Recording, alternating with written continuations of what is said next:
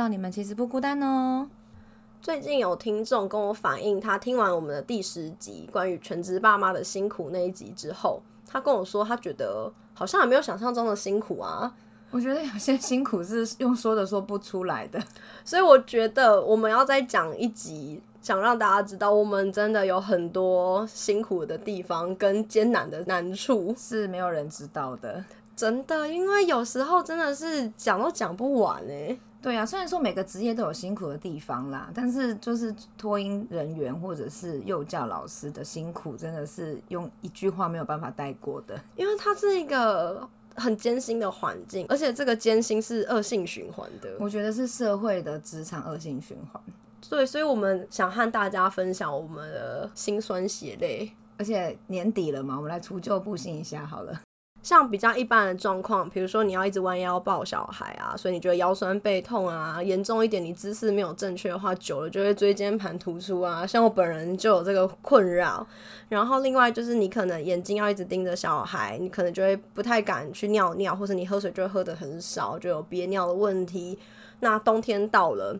因为还是要一直帮小孩洗手，可是因为冬天冷，所以会洗手洗到干裂破皮，很痒啊，很不舒服，各种的。你刚刚说的这个我也有哎、欸，因为平常上课也是坐在地上嘛，还是盘腿坐，然后我都坐到我的卡通麻起，真的。然后我都想说，到底是我个人的体能问题，还是是老了吗？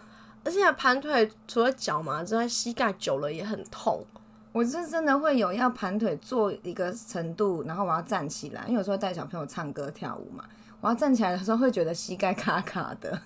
因为我之前还有为了这件事情很困扰，上网查说坐在地上的坐姿到底可以选什么，没有一个是可以的，每一个都会伤脚跟伤身体，所以其实应该是要坐在椅子上嘛。对，因为我有试过说跪姿、盘腿，或是就是脚伸直。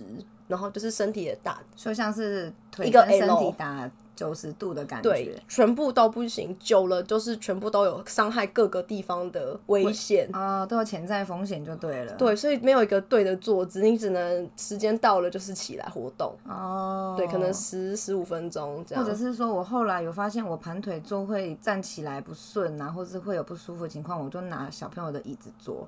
可是有时候你跟小孩互动的时候，你大部分时间就是会坐在地板，因为你要跟他们的视线平行啊之类的，靠近一点啊，所以真的很难。而且手洗要干裂也有啊。平常因为现在新冠病毒的关系嘛，就是要提醒小朋友要勤洗手嘛。然后因为小朋友其实对于洗手的步骤已经讲了大概八百次有了吧，但是真的会从头贯彻到底的小孩是少数，真的。所以每次看到他们洗手不对，就是还是会叮咛他们一下。尤其是我是教他们英文嘛，然后又可能元素还是有希望有一些成效，所以就是还是会示范给他们看。我都会把他们呢叫他们排队站在洗手台前面，我就洗手给他们看。所以我都要示范开水龙头到最后把手擦干的步骤，可能一个礼拜可能会做个一次。不是教英文的，干嘛教洗手？干这什么事？但是就是要教他们一些生活化的东西呀、啊。你说用词吗？Wash your hands 对对对对，然后就像你进门要说 Good morning，然后呢要知道换鞋子是 Change your shoes 这种之类的这种日常生活的英文用语，英文用语就是要教他们。对，所以有时候光用教的讲的没有用，你要示范给他们看，他们才知道说现在到底在做什么事。再来就是工时长，休息时间少。我觉得与其说休息时间少，不如说是你在休息的时间还是要做事情。因为小孩睡了之后，我们还是很多要做的工作啊，写联络簿各种跟家长联络。另外，准公共化它对于老师的薪水有一个一定的底线。可是如果是没有准公共化的学校，他的薪水可能就会相对的没那么高。所以，如果又低薪，然后要做的事是一样多，休息时间一样少，谁还想继续待在这个产业里呢？所以才说这是一个社会职场的恶性循环啊！没错，因为大部分的老板还是想赚钱，他可能不会去想说自己雇请的老师照顾几个小孩，跟照顾小孩有多辛苦，压力有多大。他只是想着我要我的老师做什么事情，我希望我的园所有什么成效，对不对？对啊，而且像有些园所有娃娃车。所以娃娃车在接送小孩的时候要跟车，很早或是很晚下班，所以这都是很辛苦的地方。对，真的，像我虽然是之前有安亲有跟车过的经验，哇，跟车真的很累耶。卡在车阵里的时候，心中只想着要回家。然后还有像是会有超收，或是你好不容易走了一个学生，学校立刻帮你补一个新生回来。那新生进来的时候，你又要重新带着新生适应环境，很可怕。不是每个新生都可以很安稳的接受要来上学这件事。对，每个小孩适应力不一样啊，所以这真的就是要看人看状况。因为有时候真的是我可能十二月一个新生，我好不容易带他适应了，结果我一月再一个新生。然后每个小孩可能适应环境都要好几个礼拜，甚至有的一个月。我好不容易度过一个月的难关，我下一个月又再一个。有的新生一进来哭一个月的啊，哭两个月的也是有啊，对不对？或者是好不容易十二月这个新生稳定了，然后一月进来的那个开始哭，十二月那个又跟着一起哭。哎呦，有时候会有这种情况哎，我真的是头很大，然后又不能怎么样，因为学校就是一直把你新生补满，因为学校就是为了就是要把你的扣打补好补满啊。对啊，不可能有个名额不收，有人来要送托当然。是熟啊，对啊。那再来，你有没有那种经验，就是你在帮 A 生处理，比如说换尿布好了，然后突然间 B 生吃一吃早餐或是点心之类，突然间吐了，有这种事情超级常发生，而且我不知道为什么是有连锁效应还是怎么样。我之前有遇过一个小孩，他大便大在裤子上，而且还是有点软的那种程度，就不是说我把他块状的。对，不是说我把它丢进马桶冲掉就结束，我还要帮他洗内裤、洗屁股、擦屁股，就是很难处理。地板也都是，然后我还没帮他弄完，就一个小孩，他刚吃完点心，然后他跑一跑之后，可能反胃就吐了，吐了一地上都是。然后其他小孩就跑过去看，然后会凑热闹说：“老师他吐了，老师老师就一直喊。”然后。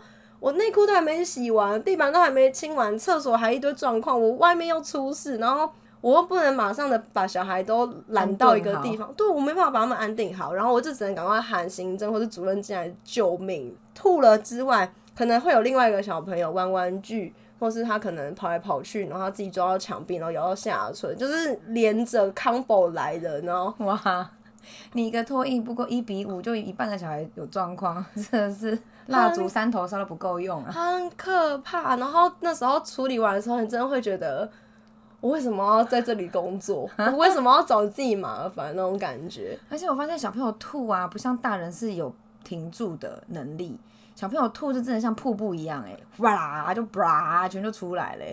真的是喷泉，真的是用喷的，很可怕。就是你要完全闪过去，你要吐完之后再处理。对，你不是说你拿个什么碗可以接住，没有，就是要拿垃圾桶接，或是带他去洗手台吐。哦，对，那个量真的是一时半刻可能停不下来，而且会喷的到处都是。像之前我遇过小孩，是他挑食，他可能不想吃青菜，已经给的很少，可他就是一口都不吃，然后我就会跟他说。不行，你不能都不吃，你还是要吃一口，这样他就会一直呸呸了三四次。我就很严肃的说，一定要吃一口。我因为我不想小孩养成习惯，说他挑食就真的可以都不要吃，所以小孩就知道说他踩不过去我那个底线，他知道他必须就是要把这一口吃掉。可是他生理不能接受啊，所以他吞下去之后，他就嗯，然后就唰，刚刚吃的全部吐出来。天哪！我前面喂了半个小时，全部都吐出来了。对，然后我就只能跟小孩说，你也没别的东西吃了，那就是等下一餐了吧？对，然后我让他饿肚子，知道说不能挑食，因为他这样子就会饿肚子。那真的有用吗？下一餐就赶快吃啊！哦，可是隔天还是会挑食啊，对，怎么办？这真的很难说啊。对啊，然后像我之前还有一阵子很，我自己想想都觉得很夸张，是我睡觉的时候我会说梦话。那阵子的情况是我班上有一个小孩 A，他很会咬人。只要同学刚刚一言不合，他就咬人。然后他很常咬的是小孩 B，然后小孩 B 的奶奶是一个表面上都说没关系，可是私底下就是会跟园长、跟主任一直念说：“哎呦，我的小孩为什么一直被咬？”当然，上面的人就会把这件事反馈给我说：“不要让 B 再被咬了，把他们两个隔离。空间就这么大，我要把小孩隔离到哪去？而且有时候是他们自己玩得很开心。”下一秒就吵架了，翻脸不认人，而且我全程都盯着，因为他们很常吵起来，所以我自己很怕。我还心想说，嗯，很棒，你们玩的很和平，就下面就吵起来，我根本就来不及阻止那一切发生。然后那阵子就是我睡觉的时候，我做梦都要喊 A 小孩的名字，说不可以咬人，不要，不行，这样哇，好夸张哦！等我醒来知道的时候，我心里想说，我到底压力是有多大？真的，压力山大啊，没有人知道啊。对，因为有时候我不是不阻止，是我真的来不及，或者是说，难道你要我这样子去剥夺小孩一起玩，或是他们一起探索的权利？哎，讲到咬人这个元素也有哎，也是小朋友玩一玩，突然下一秒就 A 就咬了 B，而且我那时候看到的时候是只看到 B 手上有个红点。想说啊，怎么了吗？然后老师们说啊，A 咬他。我说哦，好哦。然后就老师忙着帮他冰敷嘛。他睡完了一个午觉起来啊，发现整个齿痕都浮出来嘞，突突的那完整的齿痕哦。我心想说，哇塞，这咬的力道到底是有多大啊？好痛哦。然后过了几天之后，看到小朋友的手结痂了，也就是说，当初咬的某个地方其实是有被咬破。好夸张哦。对，当时老师真的是各种冰敷跟药能擦的都擦上去了。因为像这种情况在婚姻中心发生的时候，也是会很担心，说要怎么跟家长解释。因为这真的就是看家长，有些家长就完全不能接受这种事情的发生。对啊，所以真的好难呐。再来还有一个就是每个月都有活动，哎，我发现幼儿园老师就差不多快要包山包海了耶，什么都要做。对啊，连那个教室的布置啊，然后那天就跟老师在闲聊的时候，就开始回想每一个月份有什么事情要做嘛。现在十二月圣诞节，再来一月元旦，然后就要过年了。再来三月呢，园所有时候可能会安排植树节的活动，让小朋友种种小盆栽嘛。四月儿童节、清明，五月有母亲节，六月可能有端午，然后就要忙毕业典礼了。八月是新的学期、新的学年开始，诶，就是新生会进来要适应环境嘛。然后呢，还有父亲节。再来九月可能中秋节，十月双十跟万圣节。如果园所是有教英文的，还要弄万圣节的活动，掏汤、啊，掏汤，对，装扮、啊，装扮，没错。然后呢，十一月呢是感恩节，再来十二月圣诞节，一年就是一年就结束嘞。然后老师们在这个期间，就是除了教室布置之外啊，可能还会根据课程的需要，会安排主题式的布置。现在会提倡说要有情境教学。就不管是园所自己有定主题，还是园所要配合每个月的节庆，就是你要把教室的环境跟你的课程都要跟这些东西有关联。比如说每个月的美劳作品要跟节庆有关系，或是园所定的主题有关系。你知道每次想这个都要想破头，因为你还要去想说小孩的年纪，他的能力可以做到什么程度，然后你又不能帮他太多，不然就老师做就好了。对，小孩根本没有学到东西。像我其实也是有一些这种困扰，有时候有节庆的时候，我就会想要小朋友做什么。然后呢，因为我带的是小幼比较多嘛，那当然就像你刚刚说的，可能要考虑一下小朋友的能力可能做到什么程度，我都会先问老师一下，这个他们可不可以做到。有些是 OK 的，但是另外一个方面是备料，我要自己准备材料，我光想就觉得头痛，你知道吗？上次有一次呢，那个课本里面的情境就是小朋友送给爷爷奶奶礼物，然后图片里有礼物跟花，那我就想说，诶，我那我找了一个空白的图案是花的，让小朋友可以涂色，然后有花瓶，然后我想说，可是只有涂颜色，这样感觉有点单调诶。那刚好那一阵子我就是有在折纸，想说可以让小朋友多体验一些不同的东西嘛，我就折纸给他们贴，因为他们没办法自己折，所以是我折好的成品，然后你们贴上去，你只是让他们体验贴的过程，对他们贴的过程跟摸跟涂颜色，对他们涂色纸的材质跟涂颜色的纸张可能材质有点不太一样嘛，然后我给自己找麻烦是那一张纸上有五朵花，你要折，所以我就一个人折五朵。那你有几个？我当时有十个学生，我折了五十朵，我大概花了一个月的时间，我每天晚上有空都折个两三朵，两三朵。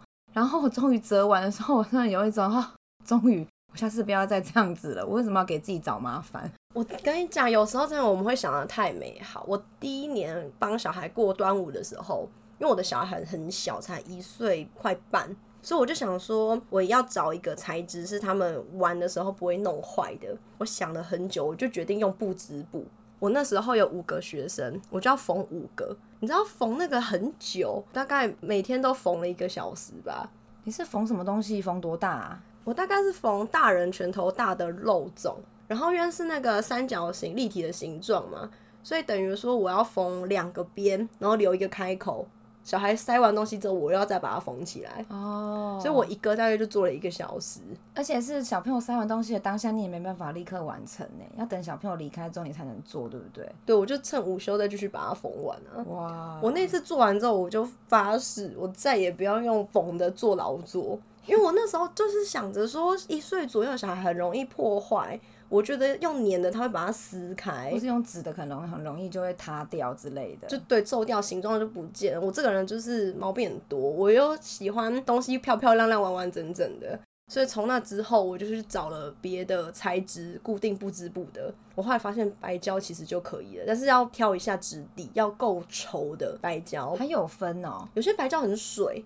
哦，对，我不知道为什么，这真的是没有经历过，不会知道。我怎么会知道白胶还有分稠不稠跟湿不湿啊？对，就是我就发现说，用很稠的白胶就会比较难撕开，所以粘着力比较好的意思喽。对，所以我后来下一次端午节我就学聪明了，我就不用缝的，我就用那个白胶粘。哦，好啦，也算是不经一事不长一智啦。真的，所以有时候真的是在做这些劳作的时候，前置作业就会花非常多时间。可是有时候又觉得说。小朋友做出来的成品真的很漂亮、很可爱，或是很有创造力啊！所以当然想要让他们继续有这些体验啊。对啊，我有时候也是常常被小朋友的作品感到无限的惊艳。就是我自己做出来一个示范嘛，我都觉得说我做的怎么那么烂啊？可是看到小朋友的作品，哇塞，他们的慧根也太棒了吧！看着我示范这么烂的一个东西，然后做出来这么漂亮的作品。所以有时候小朋友的创造力就是我们需要给他们机会练习的，才有办法展现出来啊。所以虽然说这个工作累有累的地方啦，但是看到小朋友的笑脸，其实还是蛮疗愈的啦。有时候小朋友他们会知道老师的辛苦，或是他们懂得感恩老师的时候，真的会觉得一切都值得了。对，只要有个小朋友说谢谢老师，或是很有礼貌的，就是跟你抱一下，对，这个老师心中各种不开心就瞬间瓦解了。但偏偏会愿意讲这样子话的小孩越来越少了。我觉得一方面是他们没有学到说如何感谢别人，那一方面说可能是家长没有教小孩这些身教。嗯，真的，所以为了我们未来好，小朋友的礼貌很重要，要记得教小孩把感谢的话挂在嘴边。像我有时候跟小孩聊天的时候，他比如会说他买了新玩具、新衣服，我就问他说：“那你有跟爸爸妈妈谢谢吗？”他们就说没有哎、我就说哈，可是爸爸妈妈买新衣服、新玩具送你，你回家要记得说谢谢哦，这样，那隔天可能爸爸妈妈就会反馈给我说，哎、小孩跟我提到说，谢谢我送他新玩具，我谢谢我买衣服给他，什么什么，他觉得蛮欣慰的。哇，这么棒！对，所以我就觉得有时候小孩不是做不到，而是我们没有提醒他们，或者我们没有给他一个示范，说我们该怎么做，或者是没有提供他情境可以完成这件事情。对，而且讲到谢谢啊，其实我们家妹妹第一个讲得清楚的词是谢谢耶。我跟你讲，因为他那时候还小的时候，我有带他，我就一直跟他说，跟我说谢谢。对呀、啊，他吃一口饭，我就会跟他说，我喂你吃一口，你要跟我说谢谢，然后就一直讲。因为像我们其实当时也是，他虽然有发出一些像是爸妈的那种音，可是就是我们每次跟他玩玩具啊，玩具递给他，或者他递给我们的时候，我们都会说谢谢谢谢。然后他就是突然某一天他开始讲词汇的时候，第一个讲的最清楚就是谢谢。因为他常听到啊，对，比爸爸妈妈还常听到。因为平常没事不会一直对小孩说爸爸妈妈吧？也是啦，对啊，所以就是无形中他常听到什么词，他就很容易学起来。所以有没有礼貌真的是言教身教都很重要啊。不过其实也是可以理解爸妈送托为什么会有各种担忧诶，因为现在社团啊、新闻啊都有各种负面的案例啊。都会报道一些让爸妈很担心的事情，但是其实如果已经送托的爸爸妈妈，如果你发现说你的老师或园所他们真的很用心，你可以多一点称赞，让他们知道说你都有看到，你很感谢他们把你的小孩教得很好。其实这对老师都是一个很大的鼓励。对啊，多一些正向的事物，让这个世界更美好。以上就是我们这一节节目内容，谢谢大家听我们抱怨。我们每个星期五也会在 Instagram 和 Facebook 的粉专分享有趣故事哦。喜欢的话，欢迎订阅、分享、留言给我们哦。我们下周同一时间再见，谢谢大家，拜拜拜拜。